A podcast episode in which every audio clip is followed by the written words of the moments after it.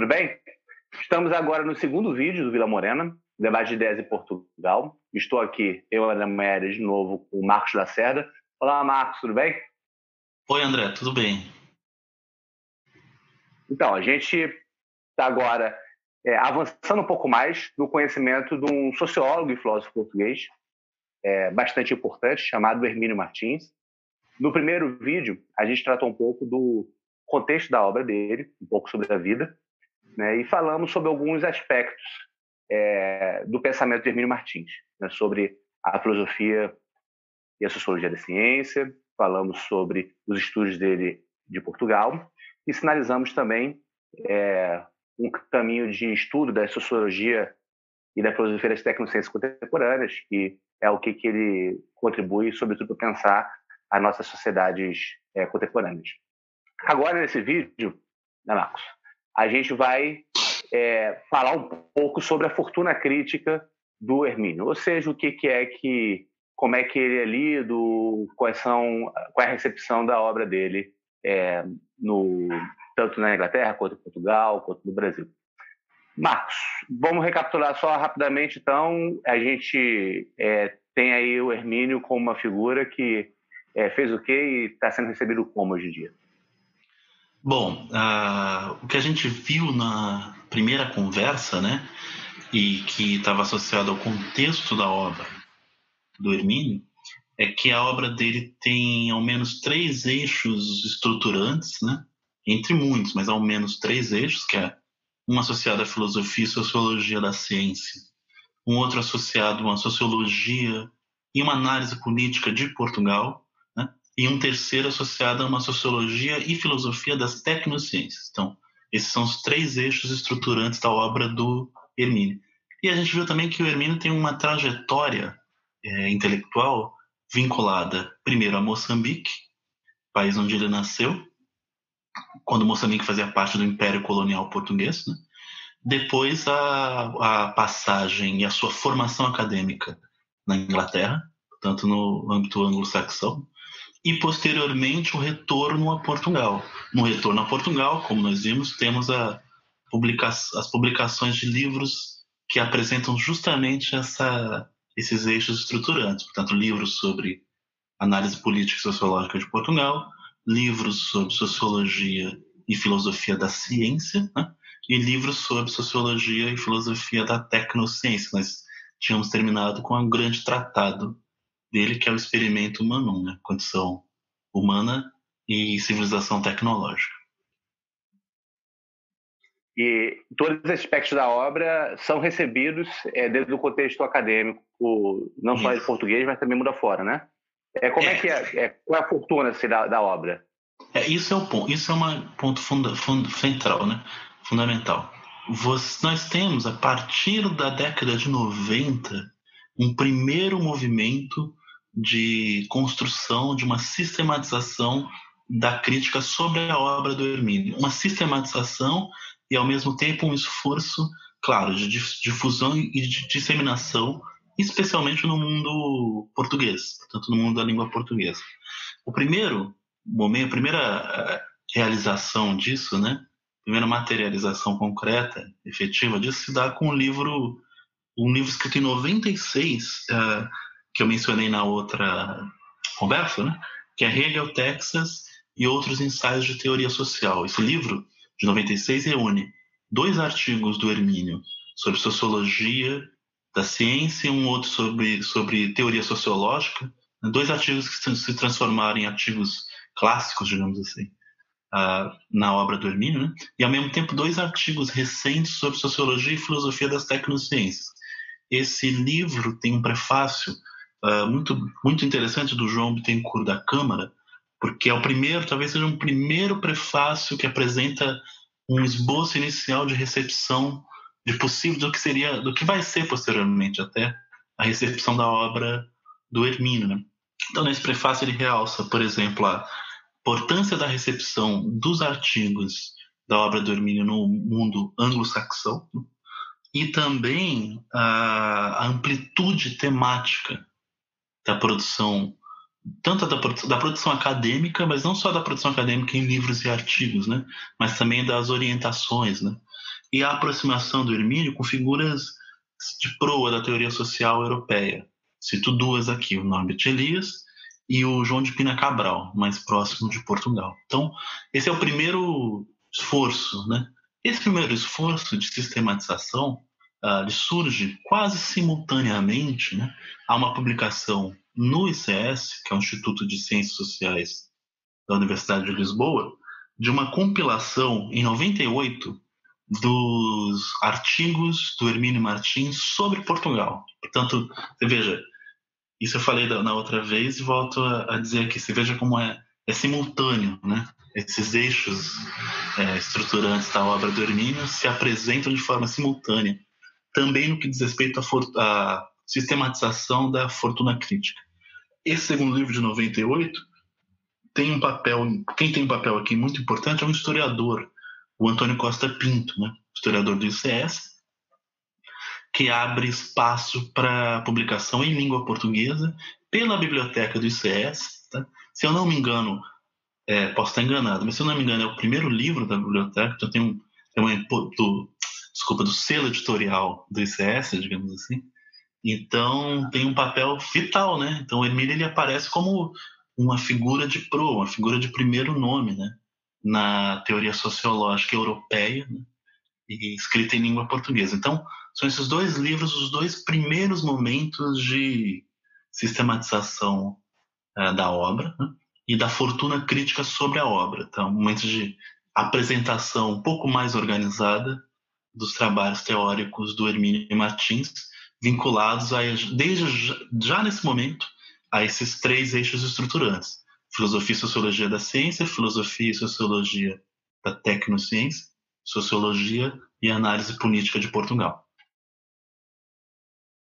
E posteriormente vão ter outros livros que vão aprofundar mais a recepção sistemática, a sistematização da, da, da, da Hermínio e também a recepção dela entre Isso. comentadores. Né? Isso, aí, pois é, aí tem uma virada tem esses dois gestos inaugurais, né? e depois a gente tem uma espécie de uma virada, que é uma virada que implica em uma qualificação ainda maior né? do, desse processo de construção de uma fortuna crítica sobre a obra do Hermínio. Ela se dá, sobretudo, a partir do ano 2000.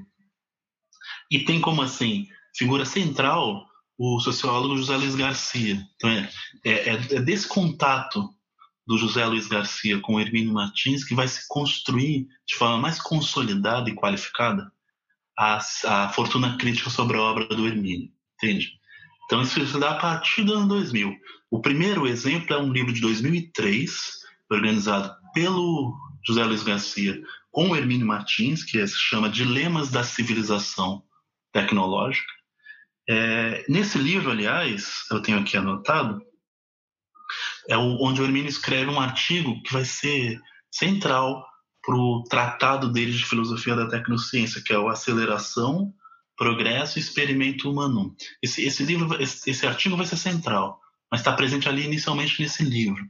Mas assim, é como se o José Luiz é, a, iniciasse a parceria com Hermínio Martins, né? É, construindo esse livro, organizando esse livro que tem artigos de outros sociólogos, né? e mostrando para o público novamente de língua portuguesa na Europa, a existência de uma produção teórica sobre as tecnociências, sobre as tecnologias da informação em geral, muito precursora, né? Quer dizer, o Emílio tem um papel de precursor assim impressionante nesses estudos, né? E esse livro de 2003 é, apresenta isso claramente. E é um livro, sim, concentrado nessa questão da tecnociência, tá? Já em 2006, é, a gente tem um, uma, uma um volume especial da revista Análise Social, organizada pelo Hermínio Martins e pelo José Luiz Garcia, novamente, com o tema da, da filosofia da tecnologia. Mais um, é um segundo esforço de sistematização do tema, tendo esse nome de proa do Hermínio, né, como precursor né, e orientador, digamos assim, em geral, numa revista das mais qualificadas da sociologia mundial. Né. Ainda em 2006 uh, acontece o primeiro livro que se debruça efetivamente sobre a obra do Hermínio Martins. Entendeu? É um livro que vai discutir a obra do Hermínio Martins em toda a sua extensão. Esse livro foi organizado novamente pelo José Luiz Garcia, veja o papel né, central que ele tem, em parceria com a, com a Helena Jerônimo e com o Manuel Vilaverde Cabral, que é um. Manuel Vilaverde Cabral é um, é um parceiro de geração, digamos assim, do, do Hermínio Martins. Posso continuar se você.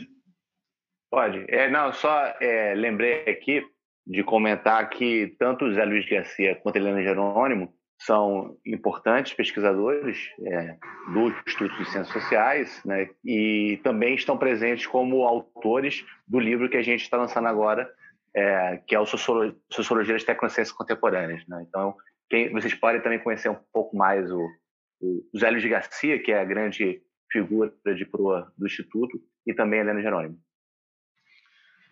Pois bem, nesse livro que se chama Razão, Tempo e Tecnologia, Estudos em homenagem a Hermínio Martins, é o primeiro livro que trata da obra do Hermínio Martins. É dividido em cinco capítulos que apresentam desde a, da, de uma questão da memória pessoal, das vivências dele no, nos campos, no campo, no universitário, desculpa, é, inglês, né? Uh, apresenta a discussão sobre Portugal e sobre o tema do nacionalismo. Uh, a gente vai discutir depois, num outro momento, a questão do nacionalismo metodológico, que é um dos conceitos uh, bem trabalhados pelo Hermínio Martins já na década de 70, né? mas enfim. Questão do nacionalismo, a problemática com a globalização, o tema do colonialismo, as discussões mais propriamente voltadas a, a, ao mundo lusófono, né? a problemática ligada às teorias da modernidade. O Hermínio é um teórico crítico, é um racionalista crítico é, típico, né? É, ligado à, à, modernidade ocidental. E a Sociologia e Filosofia da Tecnologia. Então, esse livro, organizado pelo, pelo José Luiz Helena Jerônimo e Manuel Vilaverde Cabral, é o primeiro a se debruçar efetivamente sobre a obra do Hermínio. Então, ele vai discutir os textos do Hermínio e, ao mesmo tempo, vai discutir questões próprias à, à vida dele, à memória pessoal, né? a, aos processos de formação. Nele, por exemplo, estão presentes autores como John Rex, Perry Anderson, Renato Lessa, Laimer Garcia, João, da Pina, João, João de Pina Cabral, Antônio Costa Pinto, né? como a gente mencionou, eu mencionei. E nesse livro também é, tem o texto Razão, Tempo e Tecnologia, que é, no meu entender, mais, ainda mais completo sobre a obra do Emílio Martins, texto escrito pelo, pelo José Luiz Garcia na introdução uh, do livro. Bom, então isso é 2000, a gente está no ano de 2000, você veja, temos 2003, primeiro livro, né? 2006, uh, o trabalho na revista Análise Social, e ainda em 2006, esse livro específico sobre os estudos da obra é, do, do Hermínio Martins. Então, ainda passando um pouco do ano 2000 e já no início da outra, da outra década, por exemplo, em 2011, a gente tem o que eu considero a melhor entrevista, uh, uh, a melhor entrevista feita com o Hermínio Martins, que foi feita pela Helena Jerônimo, na revista Análise Social. É uma entrevista completa, ela vale como um artigo. O Hermínio era muito prolixo, né? O Hermínio escrevia muito, em muita quantidade. Tinha, um, tinha uma, uma exuberância erudita, né? Um desejo de, de, de conceituar, né? Prolixo e prolífico. É, completamente. então essa entrevista parece um artigo. Parece um artigo, foi fundamental para mim. Foi como se eu estivesse lendo um artigo dele, porque nessa entrevista ele está é, resolvendo questões que aparecem nos outros textos, né? sobre teoria sociológica, por exemplo, sobre a desconfiança dele com os excessos de contextualismo analítico nas teorias sociológicas contemporâneas, né? sobre a necessidade de se manter uma espécie de um espírito é, de pensamento voltado para a necessidade de, de criar mediações que possam articular os diversos aspectos do mundo social, ao invés de se restringir a contextos de interação, que supostamente teriam uma autonomia de sentido. Portanto, essa, essa entrevista é muito. E ao mesmo tempo que ele conta a trajetória dele na entrevista. Então, uma entrevista excelente, muito bem feita, muito bem organizada e muito bem é, sistematizada. É, e é desse mesmo ano de 2011, aliás, quando tem essa entrevista, que sai o, a obra-prima dele, que é o Experimento Manu. Em Portugal, em 2012, sai no Brasil. Essa obra-prima dele, que reúne os grandes ensaios dele sobre filosofia e sociologia uh, da tecnociência, é também fruto muito do trabalho dessa equipe de sociólogos e pesquisadores, orientada pelo, pelo José Luiz, entendeu? Ela responde a esse processo também. A edição dos textos, a organização, a compilação, a seleção, a, a interação com o próprio Hermínio, entendeu? Mas é de 2011, o mesmo ano que sai o grande livro dele, a grande contribuição, entre muitas outras, mas essa é, essa é de fato é a grande contribuição do Hermínio para o pensamento social contemporâneo. Bom, em 2015, ah, a partir de um seminário em Évora, o João Príncipe, que também está no nosso livro, né, é, organiza esse seminário. Nesse seminário, ele reúne, não é só sobre o Hermínio Martins, mas ele reúne três ou quatro ensaios, se eu não me engano, é, do Hermínio Martins, que são ensaios mais contemporâneos sobre filosofia da ciência voltada para a tecnociência, digamos assim. É, e um grande ensaio de teoria social é, para além da teoria sociológica. Tem um, um ensaio de teoria social que pensa grandes processos de estruturais, processos sociais longevos, processos históricos que atuam ainda em contextos de interação contemporânea, que é o que ele chama da a contemporaneidade do não contemporâneo, né? processos históricos longevos que ficam no limite do mito, entendeu? Um limite meio difuso né? entre a dimensão histórica racional né? e o mito.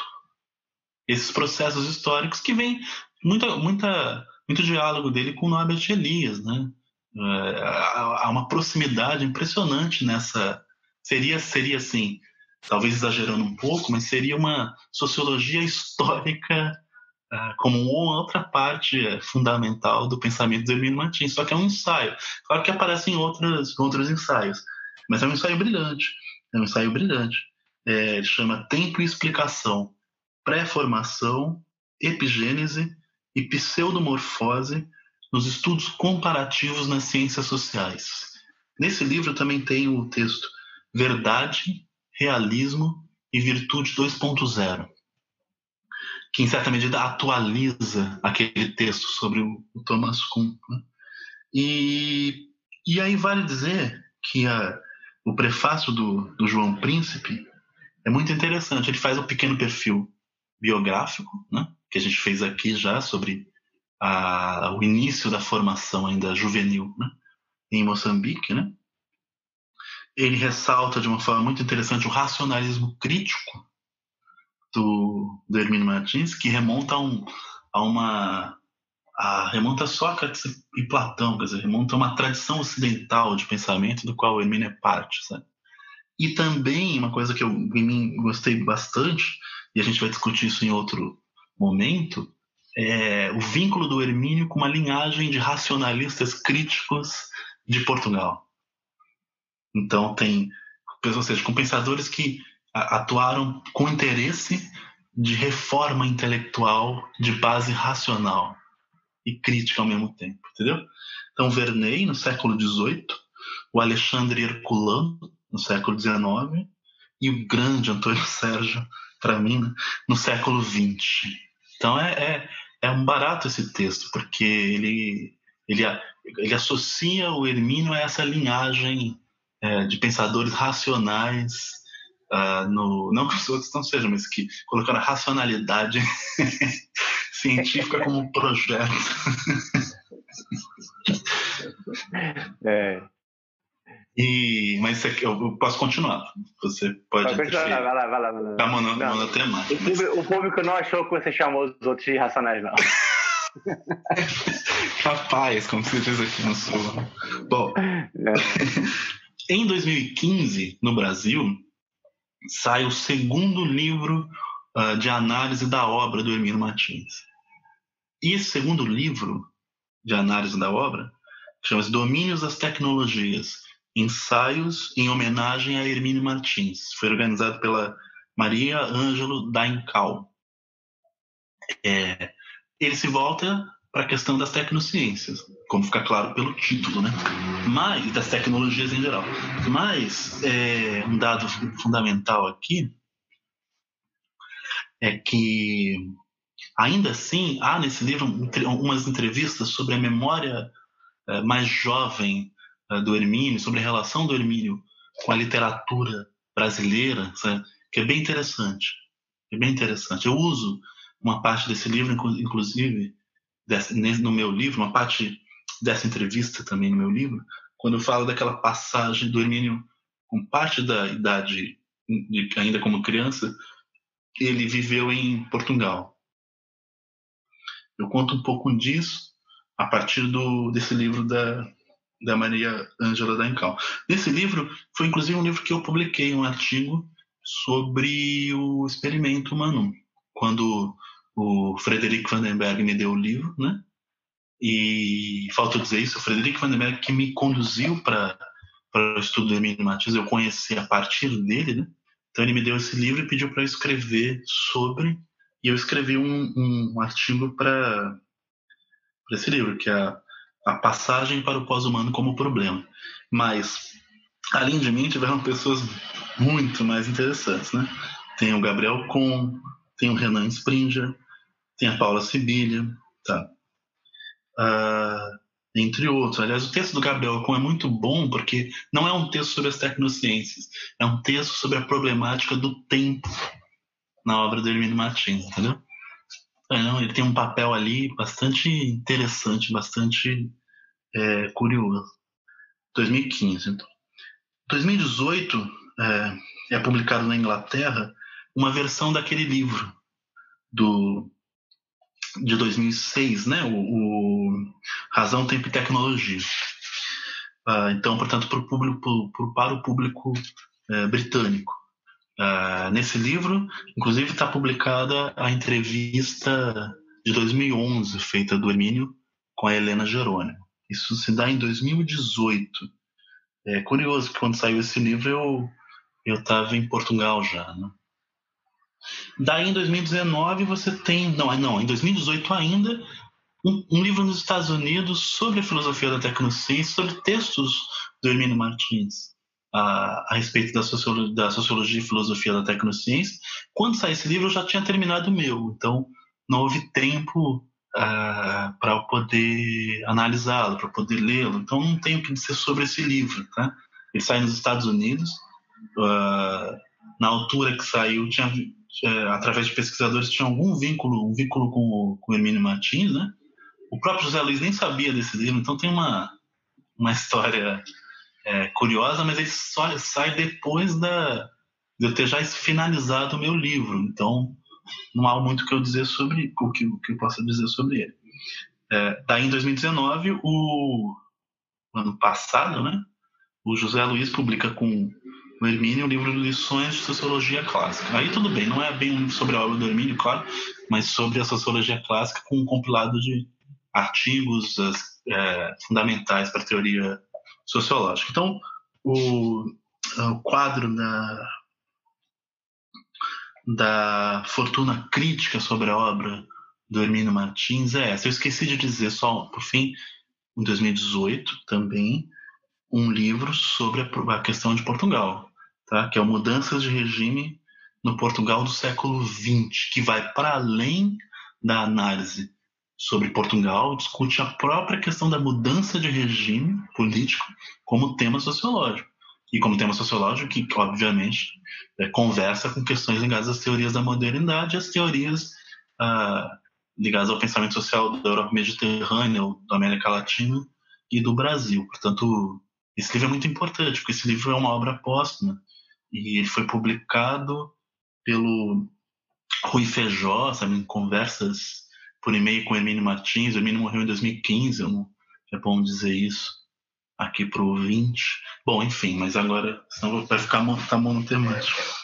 É, mas eu acho que você esqueceu um livro fundamental, né, na sua, seu, na sua, nessa sua recapitulação aí da Fortuna Crítica, que é o livro A Sociedade de Secondciência de Mercadoria, do, do, do, do, dizer, Marx, né, que a gente publicou. É o mais importante de todos, não, tá, não precisa chegar tanto, né? Ele é, um resultado, ele é um dos resultados uh, desse processo, e é uma contribuição nesse sentido, mas não tinha.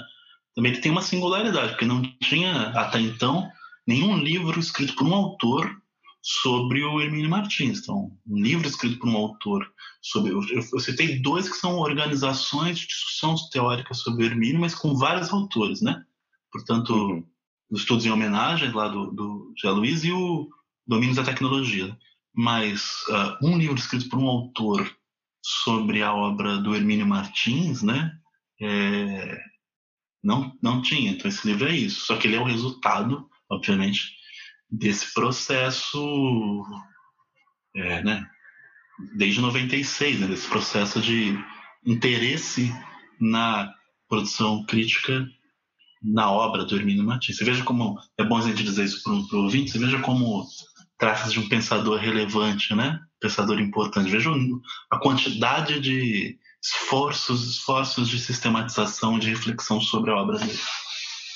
É, eu acho que é próprio da, da probidade, da responsabilidade, da generosidade intelectual você publicar um livro sobre o autor, é, recapitulando e fazendo seus, seus reconhecimentos de dívidas àqueles que, que, que fizeram o trabalho anterior, né? É muito comum no acadêmico fazer outros tipos de estratégias, né? É de meio que é, querer colocar colocar-se como original, como, como, como tendo feito trabalho singular, é, sem considerar o trabalho dos, dos, anteriores. Então, esse livro ele foi é, escrito pelo Marcos Lacerda lá no Instituto de Ciências Sociais é, da Universidade de Lisboa, é, com o papel fundamental dos pesquisadores do Zé Luiz Garcia, e ele está sendo publicado, como, como e foi lançado no Ateliê de Humanidades, é, no Ateliê de Humanidades Editorial, né, que é o selo da gente. Quem está vendo o vídeo pode ver, é, visualizar o livro, né, aqui, a Sociedade das Tecnologias e Mercadorias, vocês podem conhecer o livro, e é bem próprio do ateliê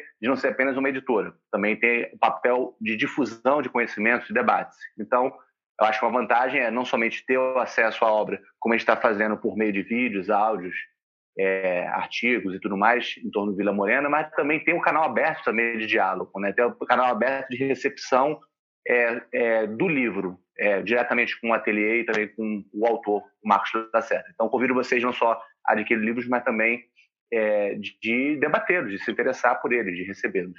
É, o outro livro que a gente que a gente está lançando agora mesmo, né, que está saindo do forno agora em, em agosto, é o Sociologia das Tecnociências Contemporâneas, organizado por mim e pelo Marcos. E esse livro é, apresenta é, o trabalho dos pesquisadores do Instituto eh, de Ciências Sociais da Universidade de Lisboa, sobretudo do Zé Luiz Garcia, com entrevista inédita do Zé Luiz Garcia, excelente. Né? Também convido vocês a conhecerem. Marcos, é, duas observações então. Primeiro, para público, a gente fez agora um vídeo mais bibliográfico. O próximo vai ser delicioso, que vai ser um pouco sobre a história da cultura portuguesa, né, Marcos? Isso. É, pouco, um pouco como que o Hermínio se cruzou também com os personagens que são importantes da cena cultural portuguesa, da vida intelectual é, de Portugal e também do Brasil, né?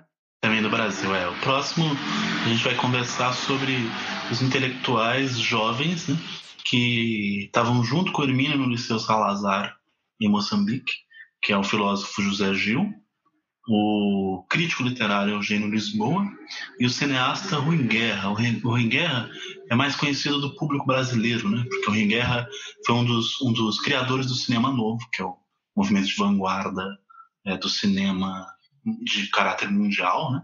Então, Guerra, lá de Glauber Rocha e outros, foi um dos criadores do cinema novo e, ao mesmo tempo, também atuou na canção popular. O Guerra compôs com Chico Buarque, fez a peça Calabar, que a gente vai conversar sobre ela, uma extraordinária para pensar questões ligadas ao colonialismo e às ditaduras, né? E a discussão sobre o uso do tropicalismo do Gilberto Freire, a gente vai fazer essa discussão. E o Ringuer, além da ter feito essa peça com Chico Buarque, uh, autor renomado do cinema novo brasileiro, ele também compositor de canções, compôs com, uma, com muita gente, com muitos personagens centrais da canção brasileira da década de 60. Bom, Eugênio Lisboa é um crítico literário maravilhoso, um dos principais especialistas no José Régio, que é o poeta da segunda geração, o grande poeta da segunda geração do modernismo, um dos grandes, né? Do modernismo português, a revista Presença, né? E o José Gil, José Gil que é um filósofo, ensaísta, muito importante em Portugal, né? Tem um nível de atuação é, fundamental, escreveu um livro uh, que é uma espécie de condensação das discussões sobre a abertura democrática, o livro chama-se Portugal, Medo de Existir. Né? Então a gente vai é, discutir o campo campo intelectual não, é chato essa expressão, a gente vai discutir o debate. É, muito Bourdieu. Muito sociológico, né? Vai discutir é. o debate de ideias e o vínculo desse debate de ideias com as formas artísticas. Pronto. Ah, é, e vocês vão conhecer aí o Marcos, que é para os amigos, né? Eu fui colega de Marcos desde a graduação de, do, do Instituto de Filosofia e Ciências Sociais da UFRJ aqui no Brasil. E ele sempre foi, para todos os pares, reconhecido como esse cara. Ele é um, é um, tem uma erudição exuberante em cultura brasileira, em canção e arte brasileira. Então vocês vão conhecer um pouco esse Marcos. E quando eu tive o prazer de editorar o livro, é, eu também descobri que é, tive o prazer de descobrir também que ele conhece muito da cultura portuguesa. Então vai ser bem, bem gostoso fazer isso. Marcos, é, ah, antes de, de, de passar, é, de pedir a sugestão ao Marcos, eu convido vocês não somente a conhecer os livros, tem excerto dos livros na nossa página teledehumanidade.com, é, e também de assistir um vídeo, que é o segundo vídeo que a gente solta, que vai apresentar essa parte da fortuna crítica de uma forma bem didática, feita pelo próprio Marcos, na forma de imagens e, e tudo mais. Então, convido que vocês assistam também esse vídeo, além de assistir o podcast. Com que música terminamos hoje, Marcos? Hoje vai ser fado. Vai ser fado. Vai ser fado. É, rapaz, eu vou dizer uma coisa. Não tem um fado, um clássico, fado português chamado Loucura. Clássico, é lindo, né? É fado, é de arrebentar.